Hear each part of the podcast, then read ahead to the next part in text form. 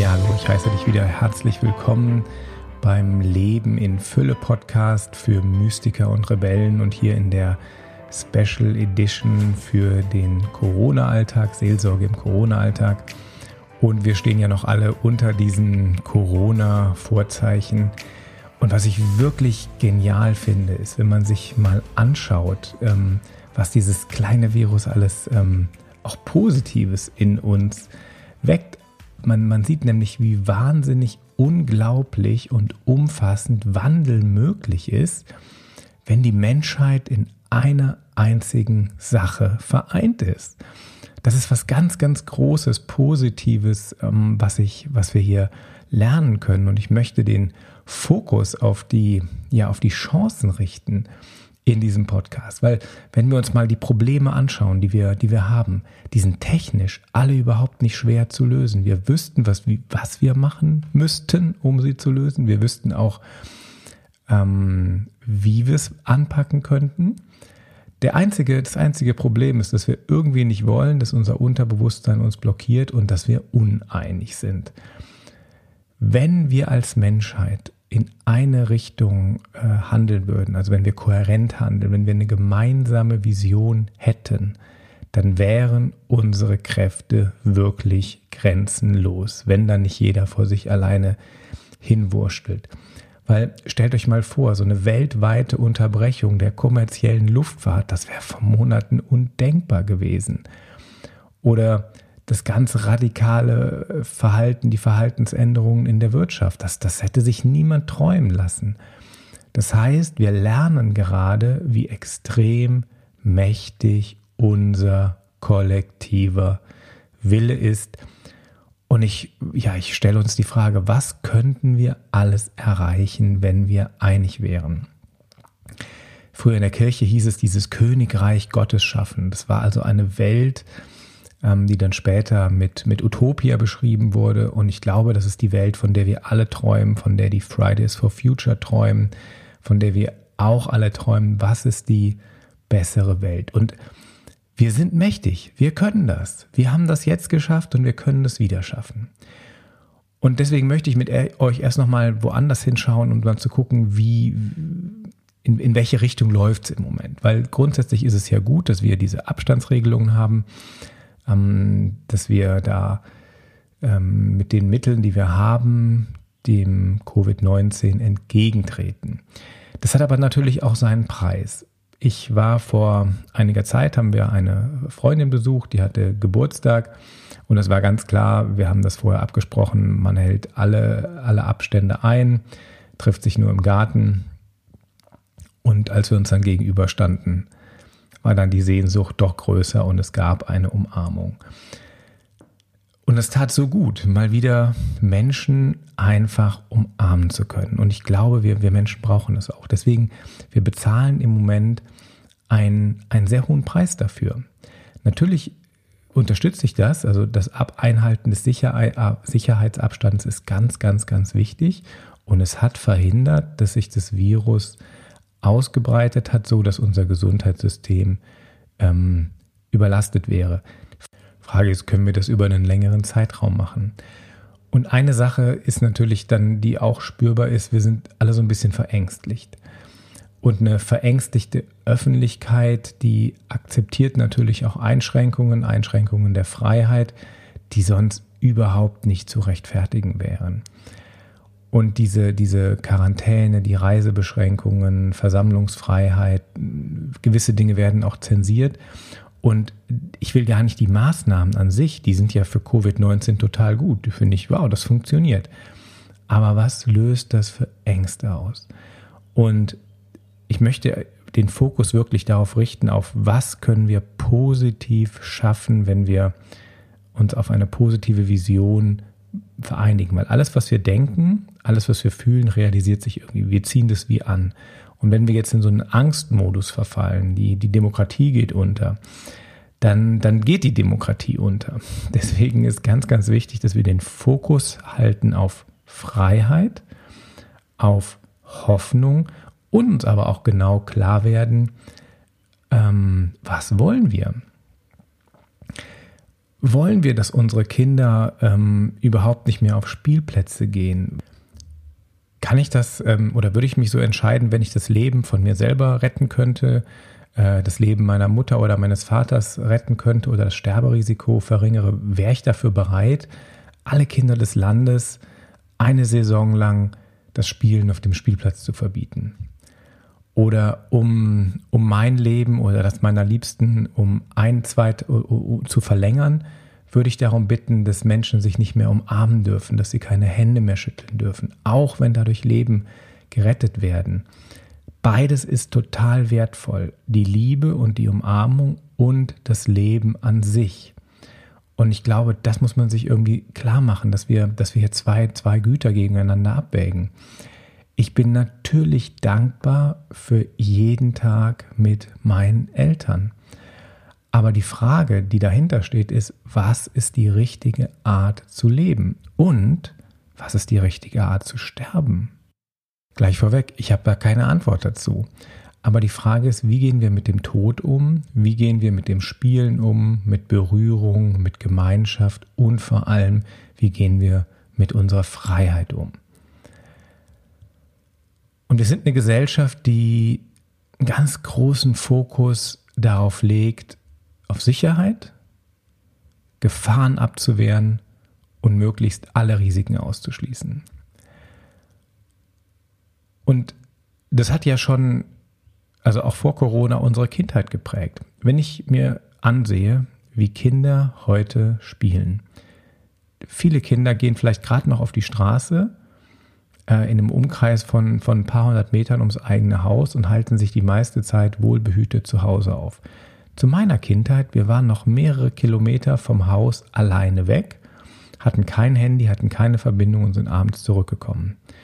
Und zu Zeiten ähm, meines Vaters waren die, waren die Kinder noch weiter von zu Hause weg. Es gibt Forschungen, man kann das sogar nach, äh, nachmessen. Ich meine, die sind weiter als äh, zehn Kilometer oder noch weiter vom Haus weggegangen.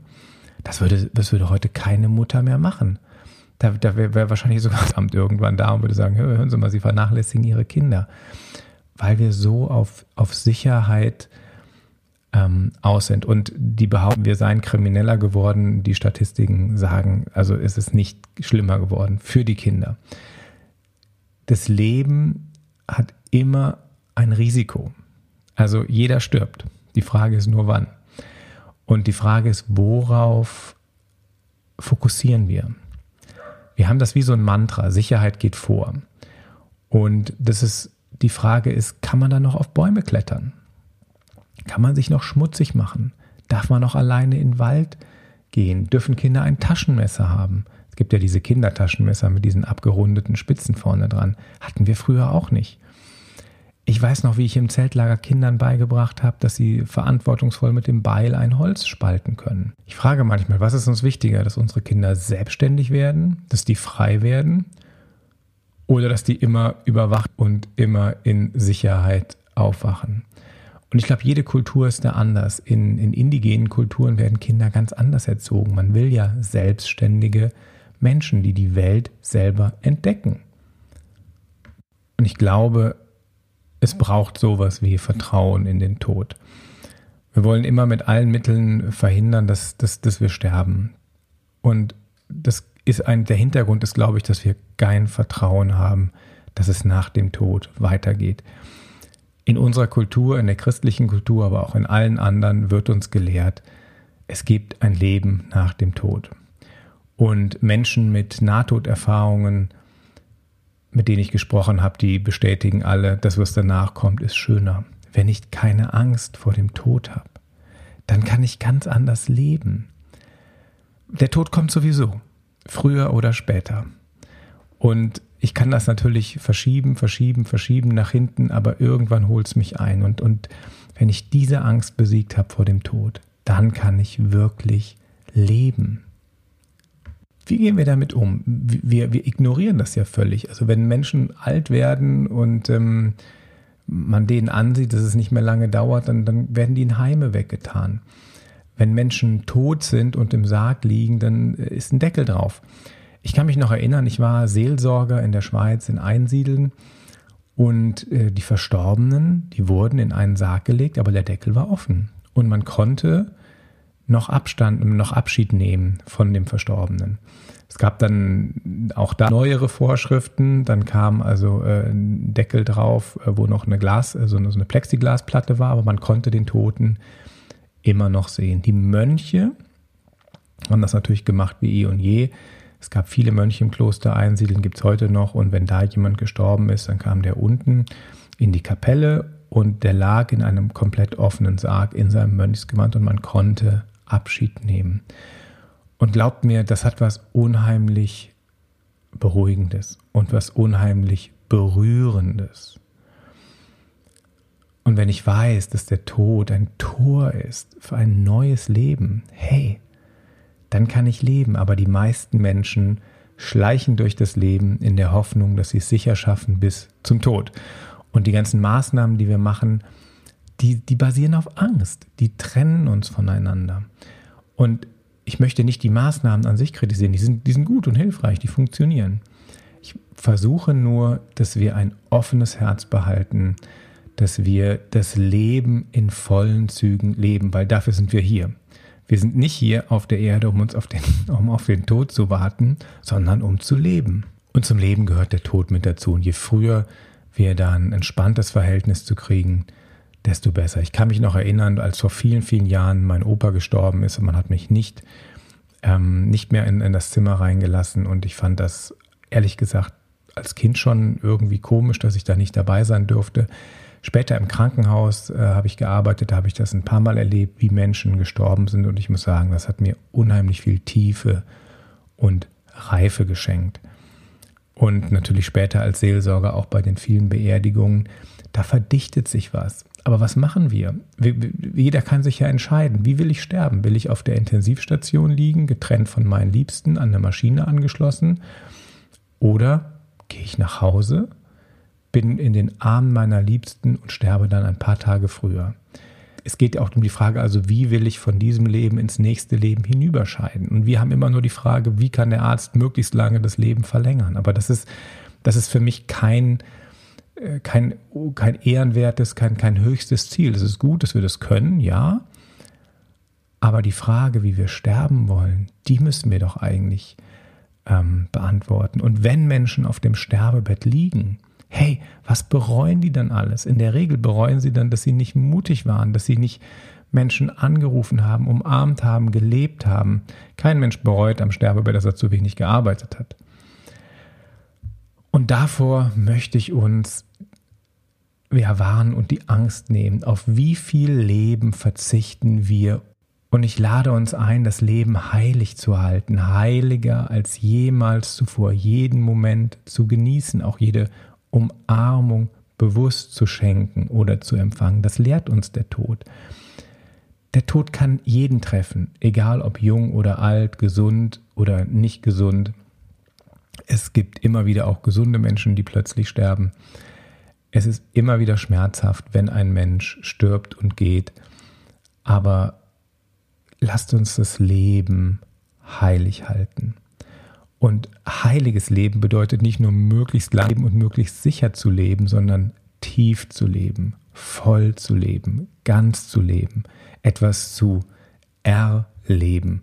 Und zwar nicht nur virtuell auf dem Fernsehen, äh, im Internet, sondern wirklich mit Menschen in einer realen Natur. Vor einiger Zeit habe ich mit einem ähm, Freund telefoniert, der mich angerufen hat und gesagt hat, also mir geht es überhaupt nicht gut, ich muss mich mit dem Tod auseinandersetzen. Ich habe immer gedacht, ich bin ja kerngesund, aber jetzt muss ich mal an den Tod denken. Und ich dachte, na Gott sei Dank. Der Mann war schon ein bisschen älter, der arbeitet noch, aber ist kurz vor der Pensionierung. Und ich frage mich dann, hey, wie kommt das, dass ein Mann oder eine Frau sich in ihrem Leben noch nie mit dem Tod auseinandergesetzt hat? Dafür bin ich Corona total dankbar, dass wir alle mal an was denken dürfen, was wir erfolgreich jahrelang verbannt haben. Und natürlich ist das eine Zeit lang, tut das weh und ähm, ähm, das ist erstmal schmerzhaft, weil es ja dieses kindliche, diese kindliche Allmachtsfantasie erstmal zerstört. Ich kann alles, ich lebe ewig. Aber dahinter, wenn du wirklich das zerstören lässt und dich dem Leben hingibst, dann fühlst du, dass du natürlich unsterblich bist, deine Seele, dass du natürlich allmächtig bist in deinem Herzen, aber nicht so auf die Art und Weise, wie ein, äh, wie ein trotziges Kind das tut. Und die große Frage, die wir uns alle stellen sollten, jetzt in dieser Zeit, wo wir auch Zeit haben zum, zum Nachdenken und Nachfühlen, in was für einer Welt wollen wir gemeinsam leben? Wie viel Leben wollen wir auf dem Altar der Sicherheit opfern? Wollen wir immer Masken tragen, wenn wir in die Öffentlichkeit gehen? Wie sehr sind wir bereit, uns von unserer Angst leiten zu lassen? Covid-19, Corona wird eines Tages vorbei sein. Und dann kommt die nächste Krankheit. Das heißt, wir stellen jetzt die Weichen dafür, wie öffentliches Leben weitergeht. Wie wichtig ist es uns, gemeinsam etwas zu erleben? Wenn wir jetzt wählen könnten, wie soll unser Leben als Gemeinschaft aussehen? Und ich frage das deshalb, weil wir reagieren ja nur. Wir reagieren aus Angst raus und ich möchte gerne uns ermutigen, gemeinsam eine Vision zu entwickeln. Ganz am Anfang habe ich gesagt, wir sind unheimlich mächtig, wenn wir eine gemeinsame Vision haben, wenn wir gemeinsam handeln, wenn wir gemeinsame Ziele haben. Und klar, ich weiß, wir sind eine hoch individualisierte Gesellschaft, jeder macht hier sein Ding. Das ist auch okay und gleichzeitig merken wir aber, wie wahnsinnig wichtig uns Gemeinschaftsleben ist. Wenn man in der Kirche über Gemeinschaft redet, hat man immer das Gefühl, man redet sich den Mund fusselig, weil jeder doch sowieso nur auf sich schaut. Und jetzt plötzlich durch Corona, wo alle Leute ja geschützt sind und zu Hause sind und bei sich sind, merken sie, wie wahnsinnig Sehnsucht sie wir alle nach Gemeinschaft haben, nach Liebe haben, wie sehr wir die anderen Menschen brauchen. Und ich hoffe, das ist uns jetzt alles allen klar geworden, was für ein kostbares Gut Freunde sind, eine Gemeinde ist, Nachbarn sind, ein Verein sind. Das ist uns überhaupt nicht mehr auf dem Schirm gewesen. Und ich wünsche mir jetzt, dass wir so, so gemeinsam eine Vision haben, wo ganz klar ist, es gibt eine Balance zwischen ich, ich, ich und wir, wir, wir. Das muss irgendwo ausge, aus, ähm, ausbalanciert sein. Und wenn wir das jetzt mitnehmen aus dieser Krise und, und sagen, hey, dass die Gemeinschaft funktioniert, dass wir uns sehen, umarmen können, das ist ein ganz, ganz, ganz hohes Gut, was natürlich auch gepflegt sein will. Gemeinschaft funktioniert, wenn man was für die Gemeinschaft tut. Gemeinschaft funktioniert, wenn man sich regelmäßig trifft, und zwar offline. Zwischendurch sind äh, Zoom-Sitzungen auch gut, aber wenn man immer wieder Feste hat, immer wieder Treffen hat, immer wieder Feiern hat, immer wieder auch Meetings hat, wo man sich gemeinsam menschlich begegnet. Und dann eben nicht nur, um die Eigeninteressen durchzusetzen, sondern auch mal zu schauen, was braucht der andere.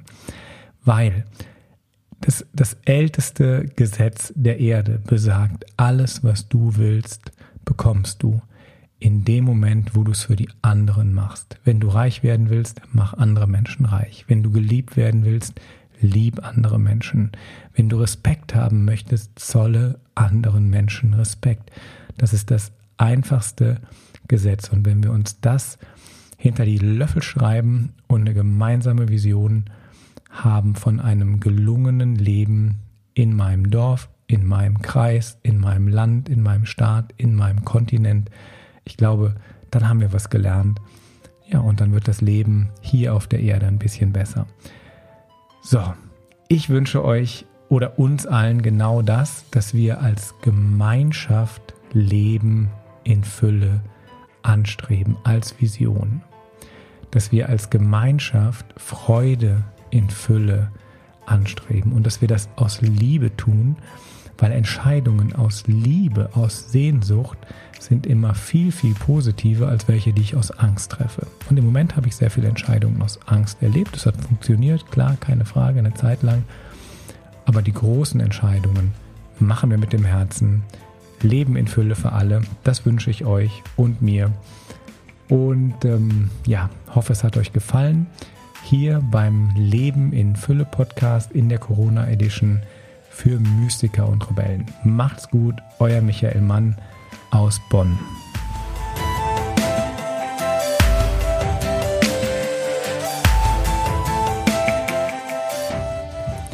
Seelsorge im Corona-Alltag ist natürlich nicht nur ein Podcast-Angebot. Wir haben noch viel, viel mehr in der virtuellen Stadtkirche in Bonn. Ihr könnt euch mal umschauen auf den Webseiten, die unten ähm, in den Show Notes eingepflegt sind. Und auf ein Angebot möchte ich euch heute ganz besonders aufmerksam machen. Wir machen natürlich auch Seelsorgegespräche. Wenn ihr in Bonn seid, dann haben wir einen Raum vorbereitet mit äh, einer Trend, also mit so einer Glasscheibe dazwischen, wie man das ja inzwischen kennt von den ähm, Verkäuferinnen. Das heißt, wir können wirklich mit allen Sicherheitsvorschriften ohne Maske diese Seelsorgegespräche durchführen. Dazu seid ihr herzlich eingeladen und falls ihr nicht in die Innenstadt kommen wollt, dann vereinbart einfach einen Telefontermin mit einem von uns. Den Link dazu findet ihr auch unten in den Show Notes. Alles Gute und ja, Lebt in Fülle. Euer Michael Mann vom Stadtdekanat Bonn.